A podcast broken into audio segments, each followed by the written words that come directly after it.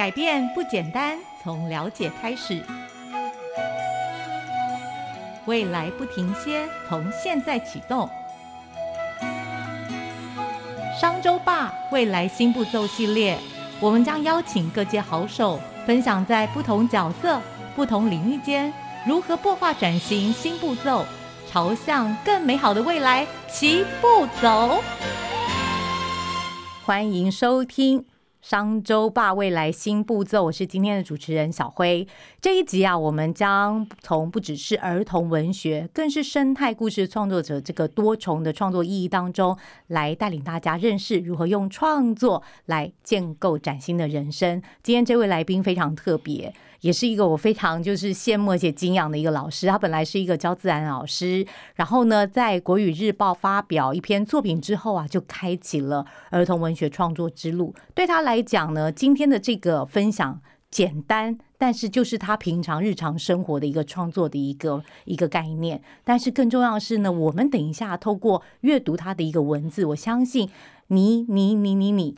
每一个在线上收听的一个伙伴们，你都会有一种重拾本心的感觉。确实啊，文字真的是有一种特别的一个魔法。这样的一个力量呢，到底怎么样呢？来触动人心。所以今天很高兴的有机会能够邀请到儿童文学作家陈素怡老师来到我们的当中，让我们掌声欢迎素怡老师。大家好，很高兴有机会来跟大家聊一聊。我觉得哦，小辉真的是一个幸运的人，因为呃工作的关系啊，就是前两年我们特别有一本书叫做《抢救花果山》，就是邀请到素怡老师啊来帮我们执笔，然后特别帮我们把这个故事。是呢，写出来。那时候呢，我们看到第一个版本的稿子的时候，其实还是一个轮廓跟概念，可是就让我。读了进去，而且是出不来，就觉得说我好想赶快看完哦，立马就跟老师说：“老师，快点快点，帮我们继续写下去。”真的不容易，一本书让你一翻开了之后，想要一直往下阅读。素玉老师，你的文字就有这样的一个魔力。对，谢谢谢谢，非常非常感谢小慧的鼓励和支持。对，所以啊，我想要一开始先跟大家分享啊，老师的作品呢。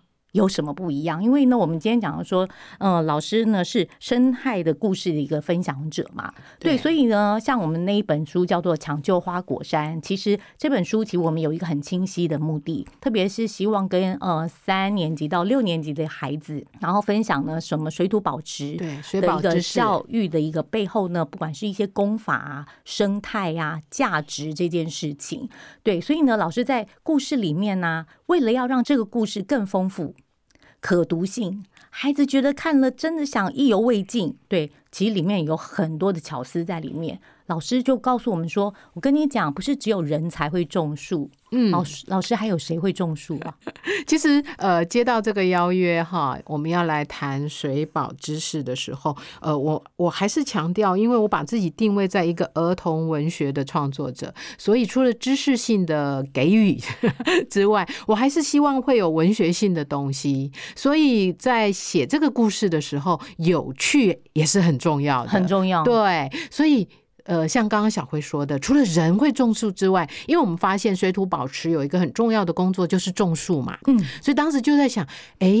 要有趣，那除了人会种树，还有谁会种树啊？谁？后来我们就发现，原来松鼠也会种树。什么松鼠会种树？它到底怎么种啊？它其实不是有意的啦，它就是它不是喜欢吃那个呃植物的种子吗？会有很多那个那个河斗科啊，或者植植物的种子，就是松鼠的食物。那松鼠这个是很谨慎的动物哈，为了怕冬天没有食物可以吃。所以他会把收集到的种子埋在土里，等到冬天的时候再拿来吃。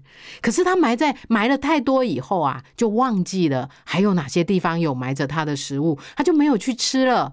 那没有去吃的种子，在埋在土里，经过一段时间之后，它就慢慢的长成了一片树林。所以我们发现啊，原来松鼠也会种树。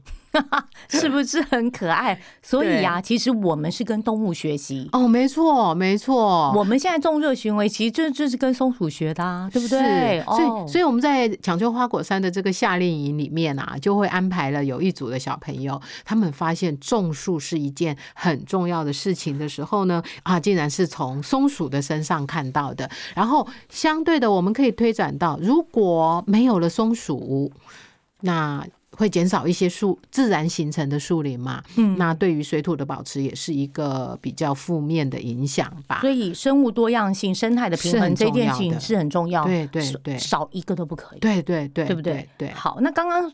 简单先跟大家分享了一下呢，我们之前出的这本书哦，《抢救花果山》。其实老师最近还有一本很厉害的新书上市了，对不对？是，谢叫谢谢谢小对，叫做《我不是鸽子的动物童话》。我前面一定要先分享一个故事，让大家匹乓一下。那呃，它前面的第一则的一个都是很多个小短片嘛，应该是这样讲。是五五个短篇五个短篇故事的动物故事，对对那第一个故事呢，叫做《世界上最美丽的花》。那这个最美丽的花故事呢，里面的一个呃主角其实是一只猴小妹，对对不对？猴小妹贝拉。呃对对，一只小母猴，小母猴很可爱的小母猴，可是小母猴呢，呃，它跟其他的猴小妹不一样，别的呢，就小母猴呢都想要学习是怎么照顾小朋友啦，嗯，哦，怎么样照顾家庭啦，哈，但是呢。这只小母猴就说：“我要当猴王。嗯，他不他不是想要照顾那个猴宝宝而已，他觉得他想要当猴王，可是，一般。自然状态，或者是在故事里的这个状态，猴王都是雄性的，都是公猴才可以担任的。对”对，所以呀、就是很不容易，对不对？他好像挑战了一个非常特别的一个价值观。对对对可，是这个猴王也蛮特别的哦，是这个猴猴王居然说：“嗯。好，你试试看，你如果可以找得到世界上最美丽的花给我的话，嗯，嗯，我就让你来参加我这个呃猴王的养成班，你看是不是就接班 就有机会了，对，就有机会了。对，然后紧接着呢，后面的故事啊，其实就是这个小母猴啊，去出门去找世界上最最美美丽的花，也到了山上，也到了海找边，他上到高山去找雪花，到海边去找浪花。花。可是这些漂亮的花一离开那个环境之后，就消失了，没办法带回去给猴王看，所以他其实觉得。呃，自己可能任务失败，没办法参加那个养成班了。对，所以呢，他离家好久了哦，嗯回到猴群的时候，但他妈妈给了他一个很大的拥抱。对，对，就是看到他就觉得心花朵朵开。对鲜花朵朵开，就是这个最美丽的花，对对不对？？然后这因为故事的转折啦，让这个猴大王发现这个贝拉小母猴哈猴小妹，她具有担任猴王的很多特。质，对她有爱，她勇敢，她愿意承担，所以猴王看到猴小妹回来了，也心花朵朵开。是不是很可爱？所以世界上最美丽的花是什么花呢？小辉，就是心花，没，错，对，他把新花带回来给猴王，于是呢，呃，贝拉就被接，呃，猴王说好，你可以来上养成班。那至于他以后真正的能不能当猴王呢？那就要看他后面的努力了。对，但是至少他争取到了机会。嗯，这所以是不是一个很可爱的故事？是所以啊，就是我们过去啊，常常。也不是过去，就此刻的我也是哦，就是 常常给自己或是给孩子哦一些限制，很多的一个限制，然后就是嗯非常社会化的一个思维。是对，女生怎么可以去做男生的事情呢？对不对？小朋友怎么可以做大人的事情呢？好，举例是这样。是可是其实我们应该要用更开放的心态，来接受对，来接受。对其实，呃，在写这个故事的时候啊，我也是有限被限制的，就是说，根据我去查的一些资料来说，真的大部分猴群里面的猴王都是公猴，所以我在想，那我写这个故事，我能安排一个母猴将来当猴王吗？于是我在大学的那个动物研究所的论文里面哦，我翻了非常非常多的论文去做功课，然后我非常高兴的发现，有一本论文提到那个创作呃那个研究者说，他曾经在垦丁的呃垦丁的呃某个社区的猴群里面哦，它是它都有标的很清楚，是哪一段时间嗯有一只母猴真的担任了他们猴群里面的猴王，有的一年多之久对。不对？对，哇！我看到这个消息非常的高兴。那我觉得，呃，我要写这样的故事，就是有一些根据了，对对所以呢，这也是这个故事之所以好看的原因。成为生态故事的一个。对，它必须要有所本嘛，是的它必须要符合生态里面的一些生态圈的价值。对对对对，不是那个凭空捏造。是是，对，可是这个故事又给大家很大的一个激励跟启发。是是，对，是所以呢，不要太限制自己，对，不要给自己太多限制。相对的，我们也不要太多限制给别人，对不对？尤其是孩子。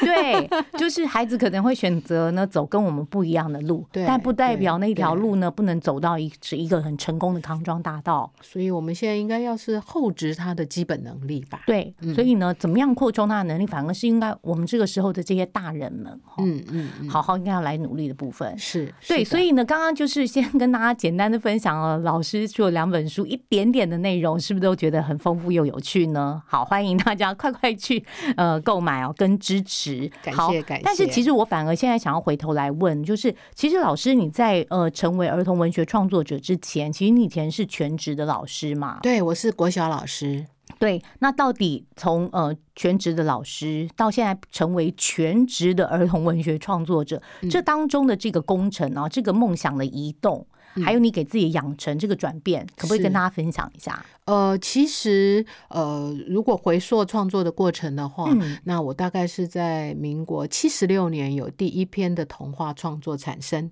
那我当时就是一个国小老师啊、我在学校担任辅导老师的工作，在当时，嗯那呃。以前啦，自己在回想自己这个创作跟老师的角色的时候，总认为自己是呃分得很清楚。我当老师的时候是老师，我当创作者的时候又是创作者。把它切割的很清楚。其实我现在回想起来，应该是时间上面来说啦。我当老师的时候，我就是全新的老师。那我下班以后回到家里，把家事哈，我又是一个呃一个呃，我又有老婆和老妈的身份嘛。把家事做完之后，我才是一个全新的创作者。我我那时候我就不是一个老师了。但是如果从养分来说，其实担任国小老师，我认为是从事儿童文学创作者的我一个很丰富的的养分。我就是整天跟孩子们在一起，我知道他们玩些什么，我知道他们关心什么，我知道他们讨厌什么。所以在我的故事里面，在我的小说里面，就会有这些孩子们的关心，他们的讨论，就比较贴近他们的心。所以后来从教职退休下来之后，担任全职的创作者，我一直很感谢那个教学的日子给我这么丰厚的养分。真的，因为啊，从老师的那个作品里面，就大家看得出来，文字里面呢、其实都有老师很多的一个天真。其实老师的 心里面，现在还有一个小的老师，就是是一个小小孩在里面，对小小孩里面。那这个小小孩其实一直在文字里面游走，其实他一直在跟我们对话，就是跟你的读者对话。是对，所以其实老师刚刚讲说啊，其实你那个时候呃是带班的老师，后来也当辅导老师嘛，可以听到孩子很多的声音。哎，老师，我也想要问一下哦，是的，其实就是我们现在常常呃面对孩子，我们都说很有代沟嘛，是是对爸爸是妈妈跟孩子很难对话，或者是呢自己跟自己的同事、年轻世代同事很难对话。对，所以其实就是说，怎么把一件事情好好说。说嗯的一个让人家想要听的故事，这件事情是很关键的。是所以材料呢，其实我们平常应该要用什么样的一个材料，可以来让彼此可以开始进行到沟通这件事情啊？我觉得哈，呃。呃，先不说我们跟同年龄或者是呃大孩子们，先说小孩子们，你要跟他讨论的，我觉得一些材料最棒的就是故事，就是可能就是现在的呃童话故事也好，你看到的儿童小说也好，嗯我们呃如果有跟孩子们有共读的习惯，比方说我们当嗯。老师的时候，可能会有一些共读的时段，然后我们全班一起，可能这个箱书箱里面可能有有三十几本呃相同的同一本故事书，我们大家一起来读这个故事书之后，我们来讨论里面的一些角色碰到的困难，我们来讨论这个情节的转换的时候，那呃。就比较容易听到孩子们的真心想法，就是因为他觉得那是故我们在讨论的是故事里面的事，跟我本人呃昨天忘了写作业的 的的那种缺点，本人的缺点是没有直接关系的，所以他比较能够放开心胸来跟你讨论。对。那当然，我觉得要提醒老师们或爸爸妈妈们，就是我们不能因为哦他昨天没有写作业，于是我我今天找了一个没写作业的 没写作业的故事来聊，我觉得那就太明显了哈，孩子的排斥感还是会有的。如果我们平常就有共读的习惯，有聊天聊故事的习惯的话，我觉得呃故事这个的力美量。才对这个不对美才其实是非常合适，呃，我们亲子之间的找到一个话题，对对对找到这个话题，而且又可以培养孩子一个独立的一个价值观。是的，对他对于事情，他开始知道怎么样开始累积他的一个判断力，嗯对不对？或者是更开阔、更开阔的，就像刚刚我们讲的小母猴，对，你可以认同，你可以支持，对不对？对你可以协助他达成某个时候甚至他的生命的任务。我们可以讨论讨论的就是，哎，女生真的只能照顾宝宝，不能当猴王吗？哦，对呀然后，哎，而且我觉得这个故事里面还有一个非常可爱的点，就是这个猴王当为什么会答应贝拉说，呃，你找到世界上最漂亮的花的话，我就让你加入养成班，是因为猴王自己非常喜欢在衣服上面别一朵漂亮的花。很可爱，对不对？哎这个跟男生的形象好像有一点点违。和，对，嗯他为什么这个猴王是个男生，他为什么那么爱花呀？所以。男生可以喜欢花当当上猴王，然那嗯女生为什么不能来当一个呃养成班，希望将来有机会当猴王呢？啊、所以其实用这样子的一个故事，我们来跟孩子们去谈性别的认同，或是性别的刻板印象的话，呃，也是蛮好的。真的对，对对所以其实老实讲，我在看这本书跟孩子分享之前，其实我我是先老师的故事先触动了我。是其实先让我们这些大人们重新有没有嗯 define 一次自己的价值观？对，对否则的话，其实我们太长的时候都有太多框架了。是，对然后我们给自己太多框架，我们框了自己，然后我们也框住了孩子的一个创作跟想象。没错，对，其实有有点可惜。真的可惜。嗯但老师的书哦，就是你都可以感受到那份认真跟老师的投入，因为像老师刚刚有提到，就是他在这个故事里面虽然。呃，生动有趣，但是对于生态考究这件事情啊，没得商量，对是一定要有这个。是要很在意的，对对对。所以老师在这样的创作过程当中，是不是会花很多时间，还是没有信手拈来写出来都是哎这么有梗的东西啊？创作过程这个部分，可不可以跟我们分享一下？我我觉得，呃，梗这件事情啊、呃，可能会谈到所谓的灵感，老师你灵感怎么来的啊之类的。比方说，呃，其实常常会想，呃，要写一个女生突破框架的故事的话，那可能就像类类似贝拉这样子是。嗯，可是呢，当你的梗出来以后啊，呃，功课是要做的。就像我刚刚说的，第一个，有母猴担任猴王这件事吗？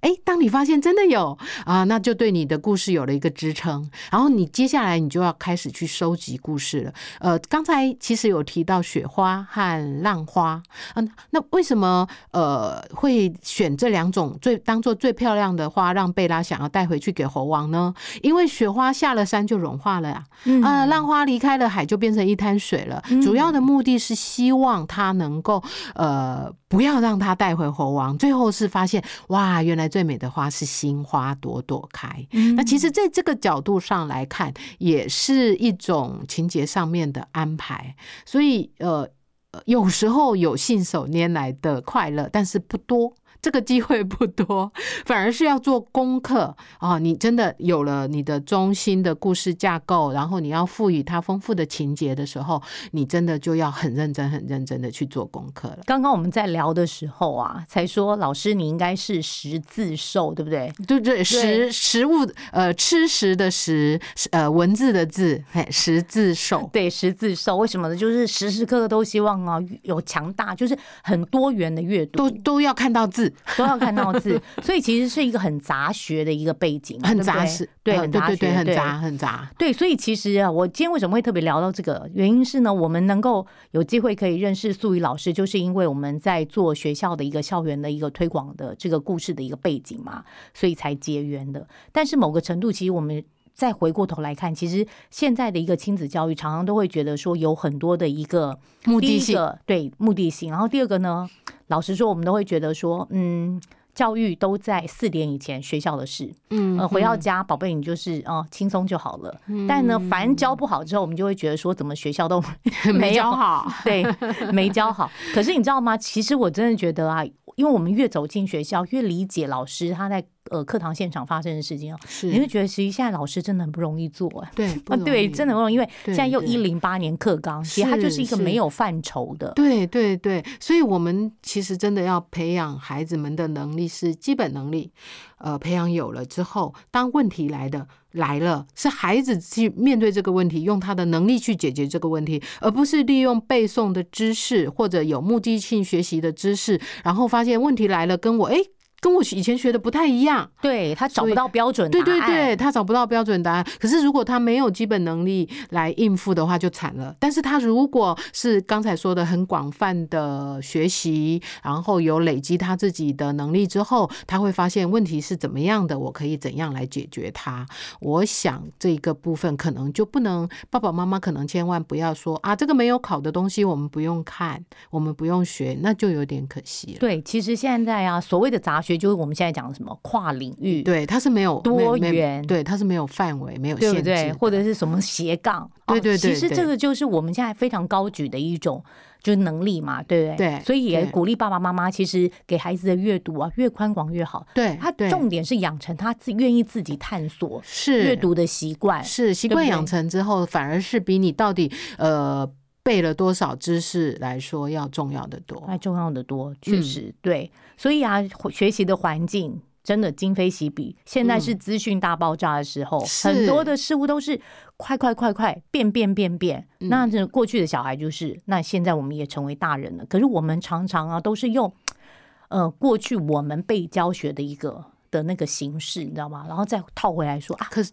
宝贝，你现在我以前妈妈就是这样学的，所以你也要可是他们他们现在面对到的环境跟我们当时面对到的环境是大完全不同的，对，大大不同。所以老师，我我们到底应该要怎么样掌握我们跟孩子之间的一个对话的一个方法？我觉得对话这件事情哈，嗯很重要的一点就是，呃，孩子要愿意跟你说。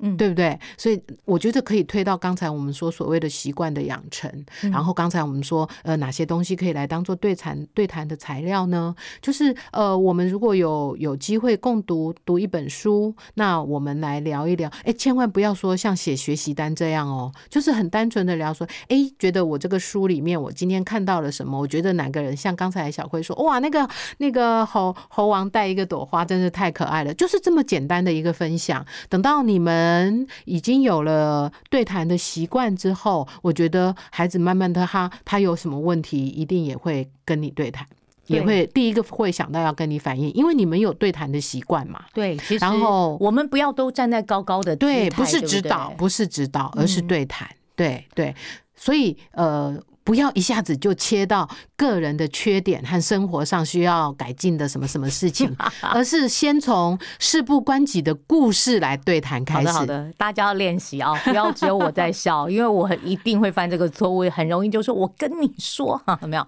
对对对我们要先回到事不关己的事情，客观的对，讨论这对件事情，对不对？让孩子觉得，哎，你是可以聊的对象，你是他愿意跟你讲一下他的看法的，然后后等到你觉得真的需要对谈的时候，他也不会逃避。对，确实，所以啊，嗯我们大人，大人的我们要尝试的蹲低一点，是是是，是跟宝贝在差不。多的高度，或者对对对还比他低一点的高度，让他好聊。我们要先成为他的朋友。是，对，然后大家才能够在一个题目里面，一个思就是一个观念价值上来讨论嘛。是不，没有什么叫一百分的啦，对，没有没没有绝对正确，绝对，没有错，对对，但怎么样理解彼此跟支持彼哦，此，是的，是的，对，先知道他是怎么想的，然后他也知道你是怎么想的。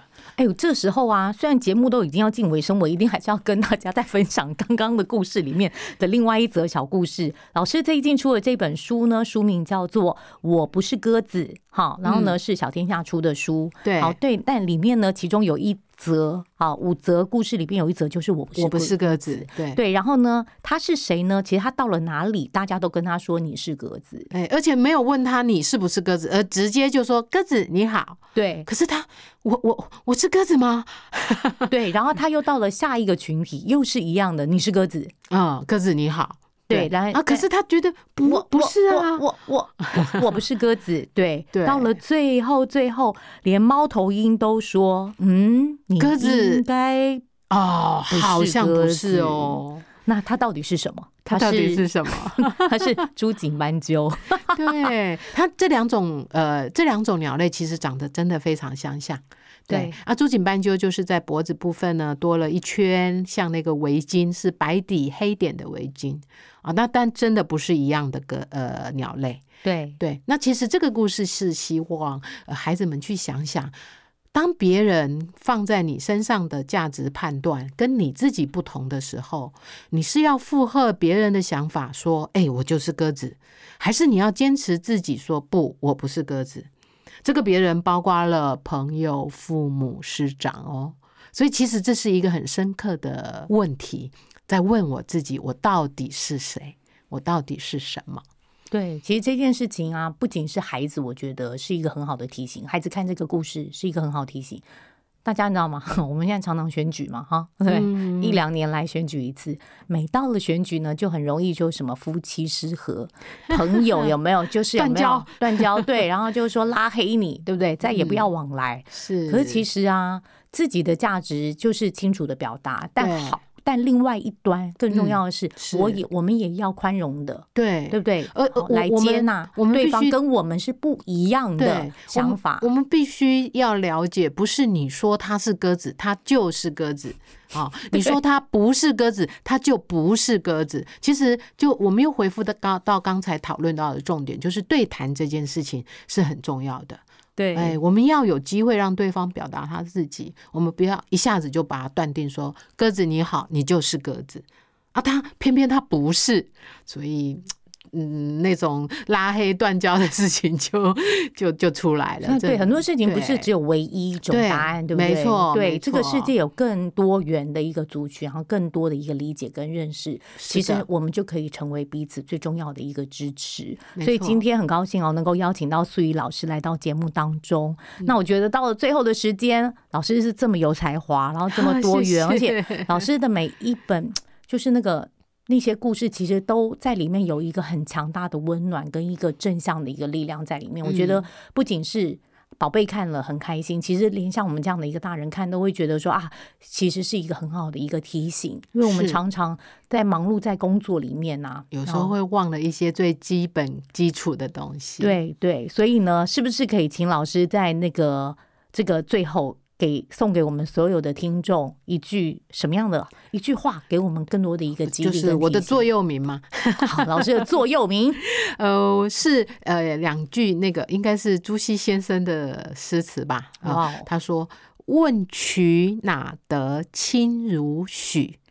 为有源头活水来。”哇哦，你的水怎么能够这么干净呢？哦，因为在源头那边不断有清新的水源进来，也就是说，呃，我们不能变成一潭死水，我们还是要接受一些新的知识、新的东西，让自己持续成为一个活络的交流的个体，对不对？的 个体，对不对？对？穿梭这样子，是，然后呢，让自己成为活水，嗯。对不对？所哎以想法是这样的，就努力学习。对这件事情不要过度守旧哦。对这个时代不断的在演进，那大家应该要能够越开放来接受更多的新知、新东新东西更多新东西，跟我们过去习惯不一样的东西。是对，但呢，这样的一个交换跟这样的激荡，嗯，可以让你成为一个持续活络，而且在市场上呢持续活跃的一个很重要的一个知识人物。呃，面对我们的孩子，在管教态度上也是这样的。对，最后的一个提醒非常重要。这个呢，这一集不仅送给所有的一个商周的读者，其实所有的爸爸妈妈，其实我相信也也非常呃受用。希望有收获。再一次谢谢素玉老师来到我们的节目当中，我们相信阅读的力量可以让一切成真。谢谢老师，拜拜那我们就下次见，拜拜。